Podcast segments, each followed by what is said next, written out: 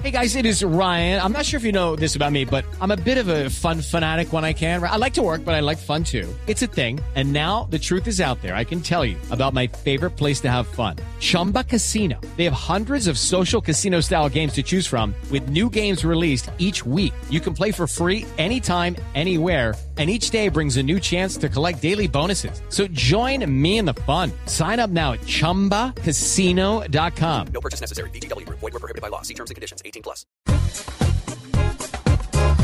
Venimos ya desde marzo, en los primeros casos de ébola que se van registrando desde África y que ya han llegado los primeros casos a América. Bueno, Barack Obama pidió a los estadounidenses que no caigan en esta histeria por el ébola. El mandatario afirmó que no existe una epidemia aún en los Estados Unidos y además rechazó la propuesta de prohibir todos los viajes provenientes de los países afectados. Como le decía, simplemente no nos podemos desvincular de África Occidental. ¿Por qué? Porque hay muchas personas en Estados Unidos que quieren que no lleguen vuelos o personas de la procedencia del ébola, lo cual iría en contra de la Constitución.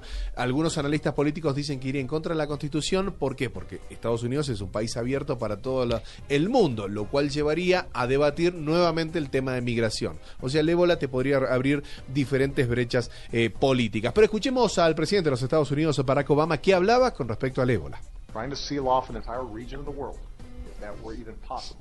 could actually make the situation worse. It would make it harder to move healthcare workers and supplies back and forth.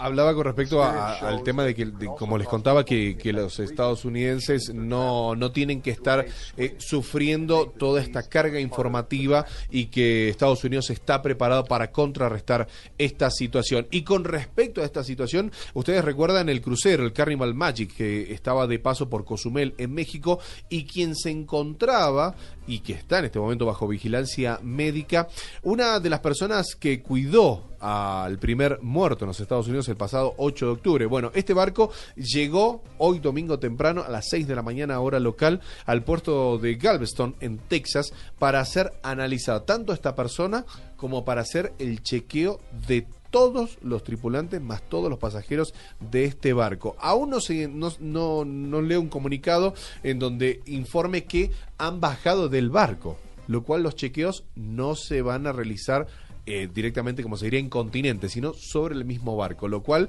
eh, implica eh, tener una cierta paciencia para saber cuáles son los resultados, tanto de la persona que está aislada como del resto de las personas que integran este barco. Y con respecto a este tema, en España, el domingo hoy es decisivo en la primera contagiada del ébola en Europa. Recordemos que hoy le van a hacer el último examen a Teresa Romero, la famosa enfermera que estuvo dando batalla hace ya dos, casi dos semanas con respecto al ébola y la presencia del virus en su sangre empezó a descender hasta que, como lo definió, lo definió el virólogo Luis Enjuanes, quien trata a esta persona, dio un bajón impresionante. Hoy domingo se le va a hacer el último examen para ver si salió de esta enfermedad.